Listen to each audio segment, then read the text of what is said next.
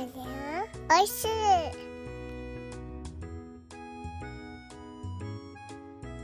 ハッシュタグでつぶやこう。牛乳でスマイルプロジェクト。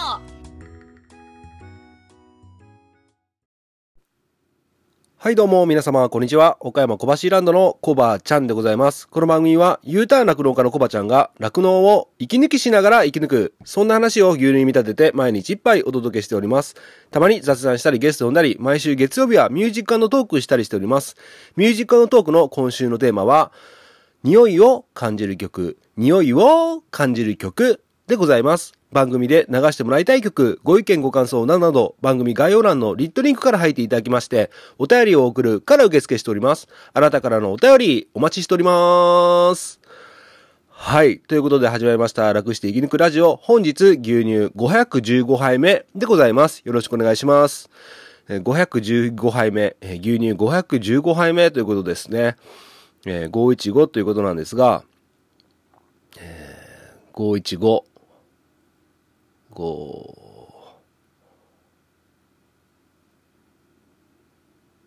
コンビニに行くのが、1、生きがいの小橋です。コンビニに行くのが生きがいの小橋です。マジです。はい。えーあんまり遠出もできなくて、えー近くのコンビニに行って、ちょっとしたね、えー牛乳、ミルクのスイーツとかをね、買ったりするのが、今現在生きがいです。えーそしてね、えーローソンが特にお気に入りでございます。はい。ということでね、今日も始めていこうと思うんですけども、なんとなんとなんとなんとなんとなんと、目の前に、あの、向井さんのヨーグルトーク4さじ目で紹介していただきました。ピルクル、ミラクルケア、飲むヨーグルトと、スキル、うー、なんだっけ。スキル、バニラフルーツ、あ、バニラドライフルーツミックスが目の前にございます。イェーイということで、えー今日はですね、えー今日の一杯はですね、えヨーグルトレビューと酪農6203技術目ということでお届けしようと思っておるんですが、えっ、と、この二つ、早速ね、いただいて、僕の感想を言っていこうかなっていうふうに思ったんですが、えっ、と、向井さんのヨーグルトレビューの中で、まあ、ピルクル、ミラクルケア飲むヨーグルトにしかり、えースキル、バニラドライフルーツミックス、どちらもね、結構個性的な味がする、ね、えーようなことをおっしゃっておったんで、これ二つ連続して食べたらね、飲んだり食べたりしたら、まあ、口の中に味が残ったまま、あの判断になってしまうということで、先に食べる方はいいんですけど、後に食べる方がね、ちょっと味がわからなくなっちゃうんじゃないかということで、前半に1品、後半に1品、番組の後半に1品ということで、レビューしていきたいかなっていうふうに思います。よろしいでしょうか。で、どっちがね、先がいいかなと思ったんですけども、今僕非常に喉が渇いております。ということで、喉を潤してから、今日のね、酪農6選をお、えーお話ししていこうと思いたいです。思いたいですというか思います。はい。ということで、はい。ピルクルミラクルケア飲むヨーグルトを先にね、飲まさせていただきたいと思います。で、このピルクルミラクルケア飲むヨーグルトということなんですが、これは、まあ、これの、三海さんもおっしゃってましたけども、この商品のパッケージにも、900g のやつをね、買わさせてもらったんですけども、近くのね、スーパーに売ってました。えー睡眠の質を改善し、日常生活の疲労感を軽減。飲むヨーグルトの滑らかな口当たりとコク深い味わいをご堪能ください。生きた乳酸菌600億個。ということで、商品パッケージに書いてあります。で、これ、結構ね、向井さん、味の方は非常に甘いとおっしゃってましたね。結構強めに甘いとおっしゃってました。で、あの、こうも言ってましたね。えー甘さで、甘さの味でとろけて眠りそうな味って言ってましたね。ということで、えー果たして本当にそうなのか。うーん、ちょっと向井さん大げさに言い過ぎなんじゃないかなっていうふうに僕は感じたんですけども、早速ね、飲んでいこうと思います。じゃあね、えー手元には牛乳でスマイルプロジェクトのグラスが あります。こちらに、えーミルク、ミルクルじゃないや。えーピラクル、あ、ピラクルじゃないや。えーピルクルミラクルケア飲むヨーグルトを注いでいって飲んでいこうと思います。はい、じゃあ開けますね。じゃあ、よいしょ。注いでいきますね。注ぎ音が聞こえるようにちょっとマイクに近づけて。音しないな。わー、これ、ピルクルそのものの、その、そのものの、お色ですね。ヤクルトと同じような色をしております。ちょっと香りをじゃあ先にね、飲む前に。あー、この匂い好き。これ、まあ、一般的なピルクルとか、まあ、ヤクルトとか、そういった系の、あの匂いですね。皆さん、皆さんも好きだと思いますが、あの匂いがしますよ。はい。ああ、いい匂い。あ、この匂い好きなんですよね。はい。ということでね、早速いただこうと思います。果たして、えーこの味でとろけて眠りそうになるのかどうか、確認していきたいと思います。いただきます。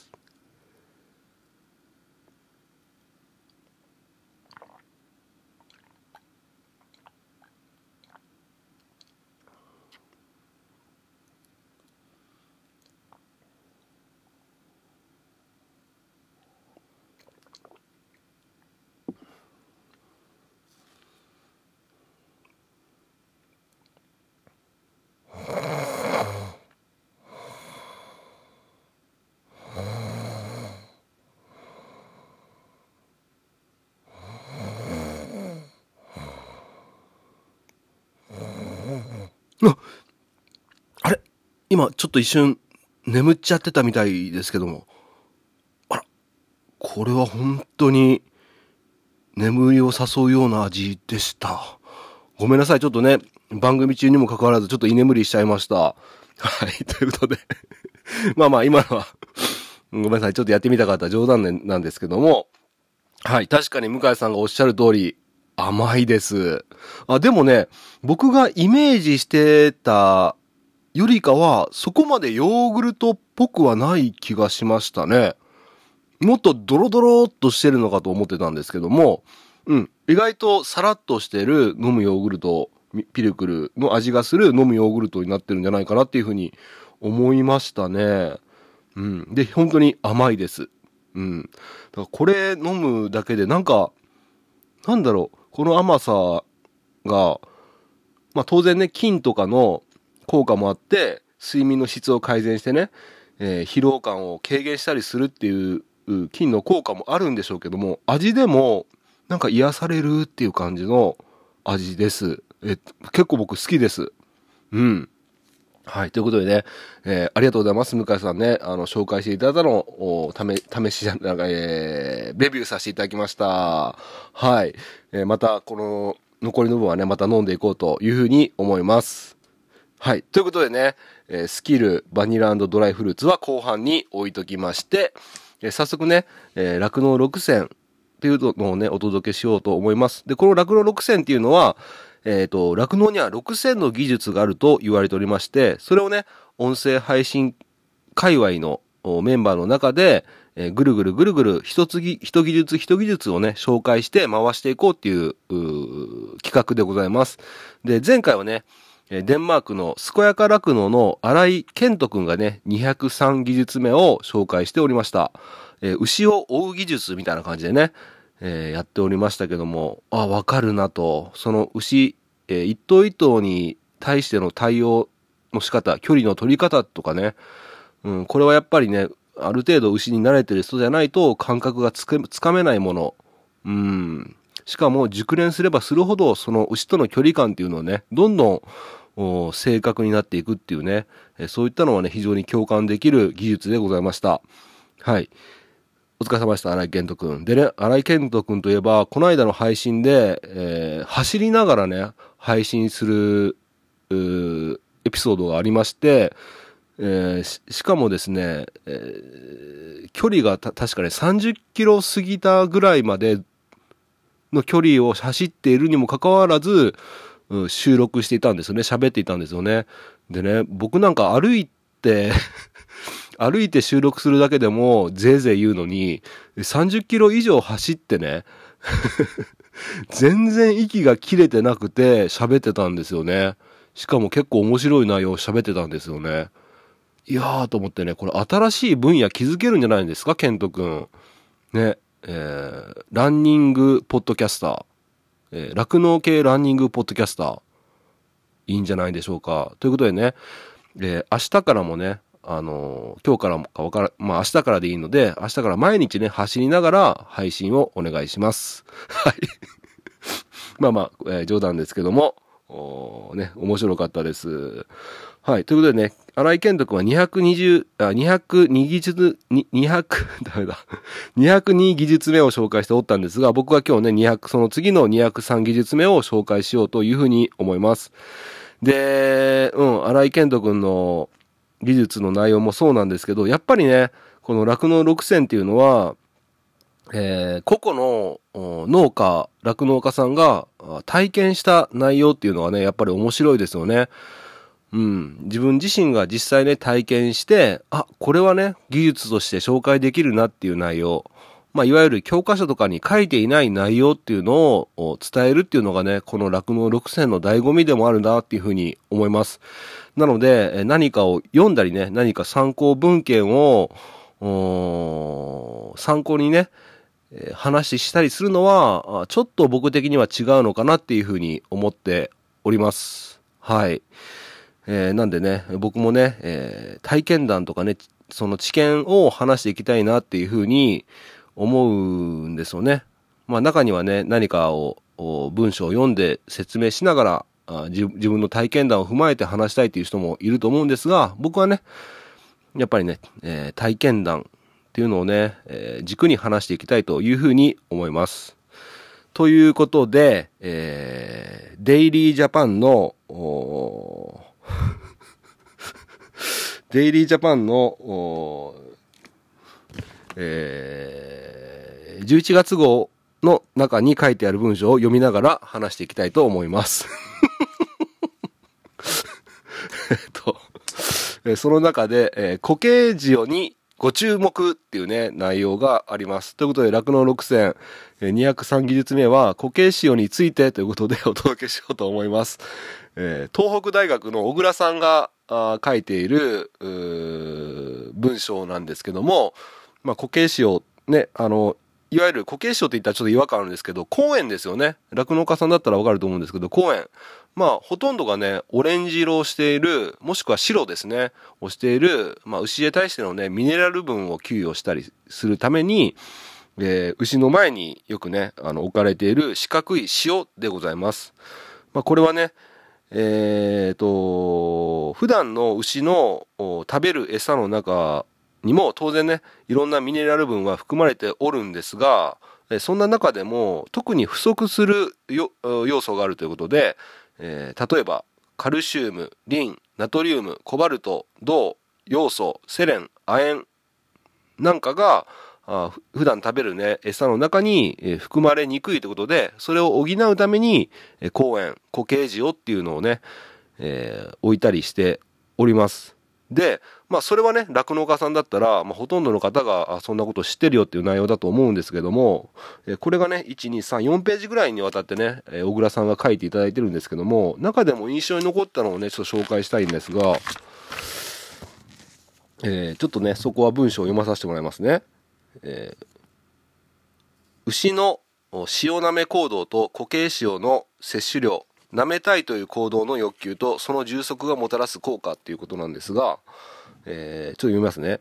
牛などの半数家畜は、え菜食や半数に1日の多くの時間を費やします。つまり1日の多くの時間を口を使って噛む行動に費やしているからです。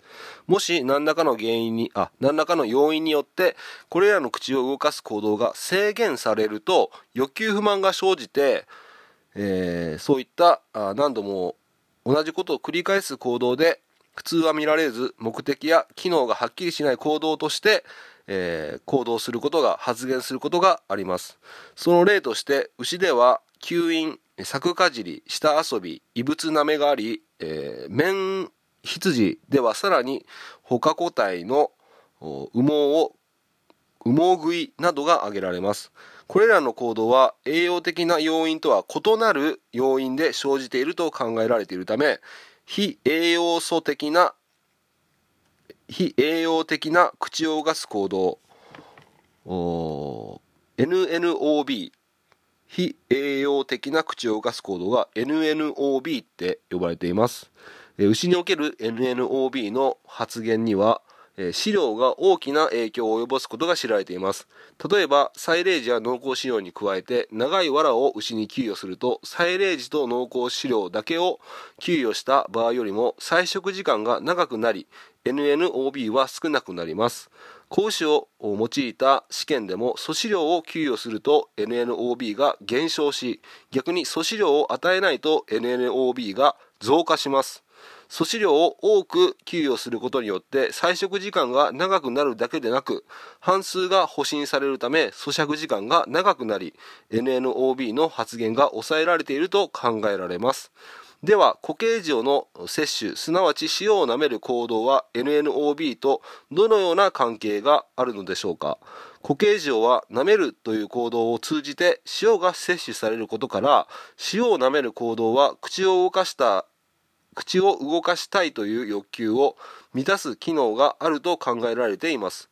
肥育牛を用いた研究によると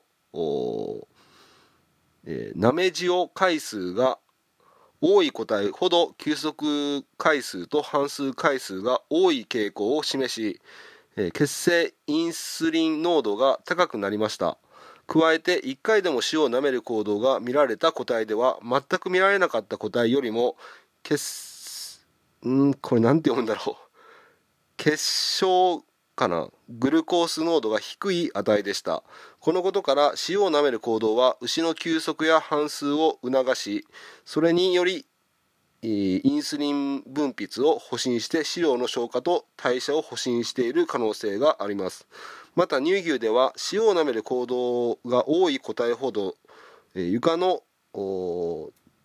探査、えー、かっこ牛症を嗅ぐなどが多いという報告があります、えー探査行動はタイストールやペン飼育などの環境刺激が少ない、えー飼育環境で多く見られ半数行動や、えー水黒い行動と同じように退屈な時間を補うために発現しています、えー探査行動の増加に伴って塩を舐める行動が増加するということは塩を舐める行動もまた退屈な時間を補い行動欲求を満たす役割があると示議しています。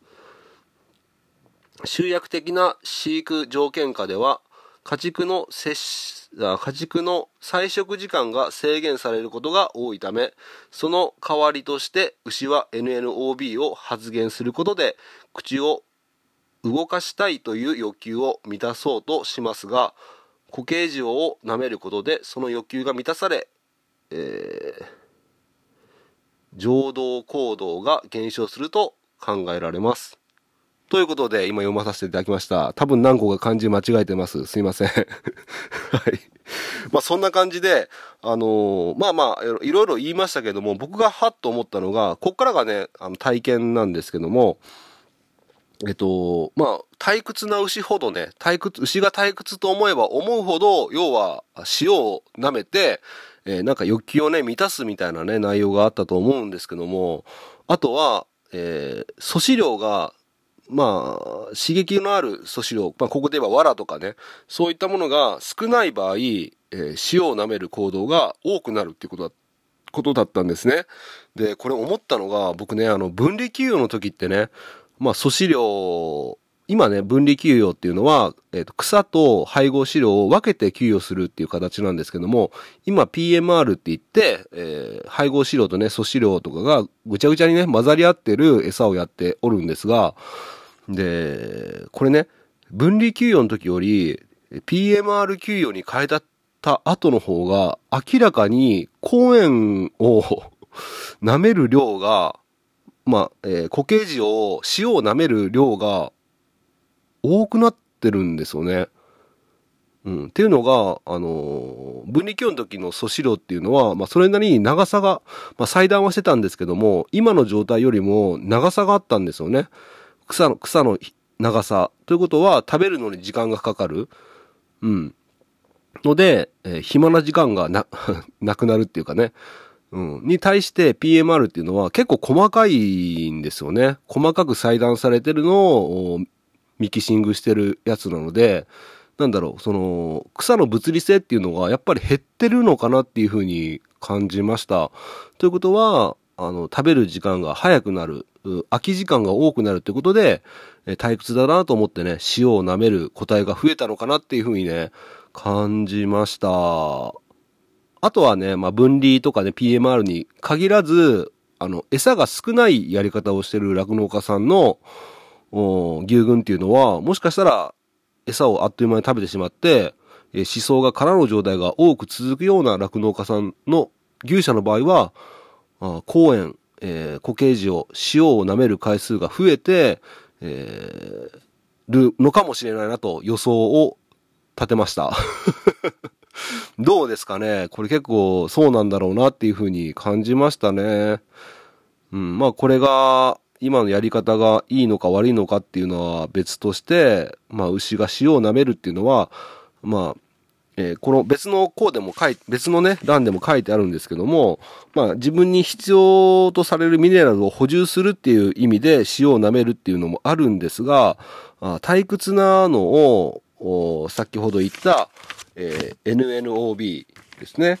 えー何度も同じことを繰り返す行動で普通は見られなず、見られず目的や機能がはっきりしない行動として、えー NNOB、えー塩を舐めるっていう行動が多くなっているっていうね、牛もいるっていうことをね、えー学びました。ということで、えー皆さんの牛群はどうですか？あ何かやり方を変えてから、えー公園、固形児の減りが早いなとかね、えー全然舐めなくなったなとかね、えーこれは餌とかね、環境の変化によって、えこれは上下するんじゃないかなっていうふうに感じました。はい。ということでね、203技術目、固形児に注目。え固形児でいいかな？固形児ということでお届けしました。はい。そんな感じで、非常に今日は、えー偉い先生の文を用いながら紹介しましたので、めちゃめちゃリテラシーが高くなっちゃって、みんなついてこれてないんじゃないかなっていうふうに思っております。はい。すいません。またね、生意気を言ってしまいました。はい。ということで、えっ、と、次の楽の6戦204技術目を、こないだね、えーミュージックトーク、ね、えー夜明けの香り、ね。匂いを感じる曲 M&T 夜明けの香りに出演していただきまして、メインパーソナリティを務めていただきました。ニセコ倫理ファーム Life is a Journey ののぼたんにお願いしようというふうに思います。はい。えー皆さん、あのー プレミアムプランだったら4時間17分もある、過去最長の長さの M&T だったんですけども、聞いていただけましたでしょうか？ね。あの、のぼたん遅くまで本当にありがとうございました。どうものぼたんってやると長くなってしまうなっていうのがあってね。まあね、ね、あんだけ長く収録しても本当にね、最後まで、えー楽しくね、収録させてもらって本当にありがとうございました。次回はね、お互いに話してましたけども、次回は必ずね、スパスパ行きましょう、短くやりましょうっていうことでね、えーあったんで、また来月の2週目ですね。よろしくお願いします。ということで、のぼたん、改めて204技術目、よろしくお願いします。そうそう。で、のぼたんにね、結構僕聞き直してたら、冗談で言ってるんだけど、なんかきついようなこと言ってましたね。例えば、しょうもない、えークリスピーチーズとかね。ね、ごめんなさい。全く思ってないですからね。しょうもなくなくてめちゃめちゃ美味しいクリスピーチーズなんで、まあ冗談って分かってくれてると思うんですけど、あとは、あニセコニンリファームライフイザージャーニーシーズン1の1エピソード目で、目がひどいみたいなこと言ってましたよね。いや、全くそんなことなくて、僕改めて聞き直したんですけども、あの、のぼたん落ち着いててね、結構聞きやすかったですね。だからなんか人間の、なんか記憶っていうか、僕の記憶の中では結構のぼたん、わーって感じで、わけわかんないまま、だーって終わったような気がしてたんですけど、改めてのぼたんのね、第1エピソードのね、配信を聞いてみたら、あれってこんなに落ち着いてたっけなーってね、確かね、車運転しながら収録してたんですよね。あ、結構落ち着いて喋ってるなと思って、あれ僕が思ってたイメージと違うぞと思って、うん。まあ、のぼたもだから最初っからね、えースパークラジオのクマさんと同じように最初っから結構レベルが高かったんだなっていうふうに思いました。うん。やっぱりそれはね、普段から食育活動ね、えー体験を受け入れてね、うちのことを説明したりしているからね、もともと喋りが上手かったのかなっていうふうに感じました。ということで、ごめんなさい。ちょっと余談になっちゃいましたけども、のぼたんよろしくお願いします。はい。じゃあ、はい。酪農6選はこんなところで、えー僕の口はね、ヨーグルトの口になっておりますので、え前半では、ピルクルミラクルギア飲むヨーグルトを紹介させていただきましたけども、後半、これ、向井さんが紹介していただいたもう一つのスキル、バニラドライあバニラドライフルーツミックスをいただこうと思います。はい。これもう見た目からしてね、めちゃめちゃおしゃれなんですよね。めちゃめちゃおしゃれなんですね。まあ、ヨーグルトカップの上に透明なカップがくっついておりまして、バナナチップとドライフルーツが入っているんですね。で、これに、これを、えーヨーグルトの中に入れて混ぜて食べるっていうわけだと思うんですけども、わけなんですけども、早速ね、ちょっと開けていこうと思います。うー。じゃあ、ヨーグルトの蓋開けますね。おー、向井さんおっしゃっておっしゃってましたけど、バニラビーズが入ってるってことで、見えますね。えーこ僕の目から見ても、黒い点々がね、たくさん入っています。で、見た目が、なんか、ヨーグルトっぽくない見た目ですね。ちょっと匂い失礼します。うわー、うわ、これバニラアイスの匂いがしますよ。うん。いや、すごい、美味しそう。はい。ということで、えーこれ、向井さんが使ってる、うマーナのヨーグルトスプーンを使いまして、えー早速ね、食べていこうと思うんですが、まずはね、ごめんなさい、ちょっと、バナナチップとドライフルーツを入れる前に、これ、このまま食べてみようと思います。で、これ結構ね、向井さん、酸味が強いっておっしゃってたんですよね。それがどうなのかっていうことと、なんか角ができるっておっしゃってましたよね。うん。ヨーグルトをこうすくうと角みたいなのができちゃうみたいなこともおっしゃってましたけども。ちょっとすくってみようと。ああなるほど。あこれが角か。これが向井さんが言っとった角か。これピッピッてなんかこうツンってなるような感じの。はいはいはいはい。はいじゃああなんか思ったより柔らかい感じがしますねもっとなんか硬いのかなと思ってたんですけどじゃあちょっとこのまま一口だけいただきます。酸味が強いって言ってたけどどうだろう。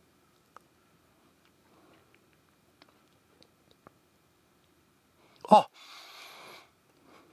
うんうん。あ、でも、僕がイメージしていたよりかはそこまで酸味は強くないですけど、確かにちょっと酸っぱいっていう感じはします。ただ、バニラビーズが入っててバニラ風の味なので、美味しいです。結構このままでも結構好きな味ですね。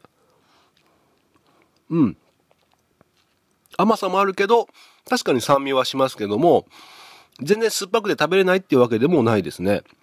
美味しい。じゃあこれに、えー、バナナチップとドライフルーツを入れて混ぜて食べようと思います。うわ、楽しみ。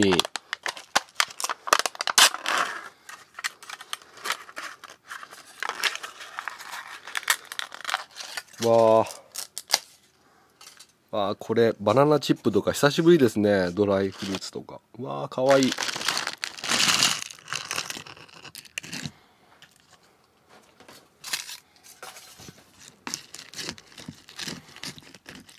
っと混ぜていきますね。わーこれは。これはすごい。で向井さんおっしゃってました、えーこれを混ぜて食べることによってちょっと酸味があるね、えーこのヨーグルトに対してこれを入れて、えーバナナチップとドライフルーツを入れることによって、えーバニラアイスのようにゴージャスな味わいになるということでおっしゃっておりました。果たしてそうなんでしょうか？ただきます。わ、うわ、なんか、なんかワクワクしますね、これ。なんか、めっちゃくちゃ楽しいんですけど、このヨーグルト食べるの。いただきます。ちょっともう贅沢に、バナナチップとかドライフルーツが混ざり込んでるところをすくっていただきます。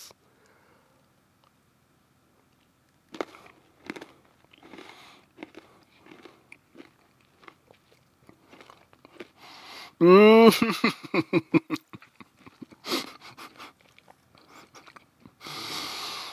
うん。バニラアイスのようにゴージャスな味わい。うまい。うまい。うまいし、なんか楽しい食べてて。うん。これは止まらないわ。これは止まらない。うん。今、ドライフルーツだけ乗っかったところ行ったんですけど、これが結構な甘みがあって、ぐにゅぐにゅっていう感じのね、向井さんもおっしゃってましたけど、寝ちゃっていう感じの食感とこのヨーグルトがまた相性がいいですね。なんか、初めて出会った人なのに、めちゃくちゃ仲良くなっちゃって、もうその日、もう家に泊まっちゃったみたいな。うん、そんな感じ、ちょっと違うな。ちょっと今の違いました。まあ、それぐらいね、あのーあ、これは相性、思ったより相性いいねっていうような感じでしたね。うん。まあ、ちょっと一言言わさせてもらっていいですか？トロピカルフルーツならではの賑やかな甘みよはい。ちょっと言ってみたかったんですいません。えー、4さじ目のヨーグルトークで僕一番印象的だったセリフだったんで言わさせていただきました。いや、めっちゃうまい。今ちょっと収録止めて全部食べきりたいぐらい。最後もう一口だけすみません。うん。うん。いや、うまい。いや、ごちそうさまでした。ということで、これね、スーパーとかで売ってないところもあるかもしれません。まあ、あの、ピルクルミラクルケアは僕みたいな田舎のね、ところのスーパーにも売ってたんで、結構いろんなところに置いてるはずです。なのでこちらはまあいいとして、スキルの方なんですけども、スキルの、えっ、と、このヨーグルト、バニラドライフルーツミックスなんですけども、まあちょっと僕の近くでは見たことがなかったんで、ネットで検索したらね、えースキルさんの、スキルさんっていうかこれどこだっけ？えー会社名が、何でしたっけ？あれ？どこだっけな e セイスキルじゃなくて、えー、日本、お あれどこでしたっけ？会社名。あ、書いてあったんだけど。あ、日本ル、日本ルナさんですね。日本ルナさんのホームページ見てみたら、あの、楽天で購入するっていうね、リンクが貼ってあって、楽天でね、購入できます。で、これ、6個入りの箱を購入した、箱にね、6個入ってるのを購入したんですけども、それだけだったらね、送料がかかるんで、もう1個ね、えー、向井さんが好きだって言うと、カトップカップシリーズの、息で腸まで届くビフィズス菌入りバナナアーモンドヨーグルトっていうのもね、えプラス6個買えば、送料無料になったので、ちょっと贅沢にね、もう赤字の酪農家が何をやっておるんだっていう感じなんですが、もう送料無料だったらいいやと思ってね、えーちょっと似たような商品になりますけども、そっちも買わさせていただきました。これはこれでね、また別の日にレビューさせていただこうというふうに思います。はい。ということで気になる方はぜひね、楽天とかで、えーオンラインやっておりますので、購入してみてはいかがでしょうか。はい。ということでね、ごちそうさまでした。もううまかった。はい。そんな感じで、向井さんまたね、5さじ目の方、またお待ちしておりますので、よろしくお願いします。はい。ということで、今日は雑談も踏まえつつ話したので、なんか、ね、ヨーグルトレビュー、酪農6選雑談っていう感じだったんで、結構またね、30分オーバーの になっちゃいましたね。はい。長くなっちゃってすいません。いつもね、あのこんな拙い配信なのにね、いつも最後まで聞いていただいて、本当にありがとうございます。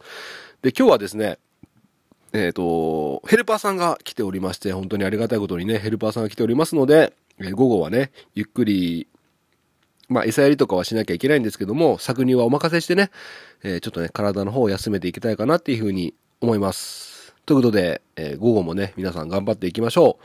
今日の一杯、お味の方はいかがでしたか？お口に合いましたら、また飲みに来てください。この番組は、牛と人との心をつなぐ、岡山小橋ランドの提供でお届けしました。それではまた明日。バイバーイ。はい、かっこちゃん、クリスピーチーズあげる。うん食べてみる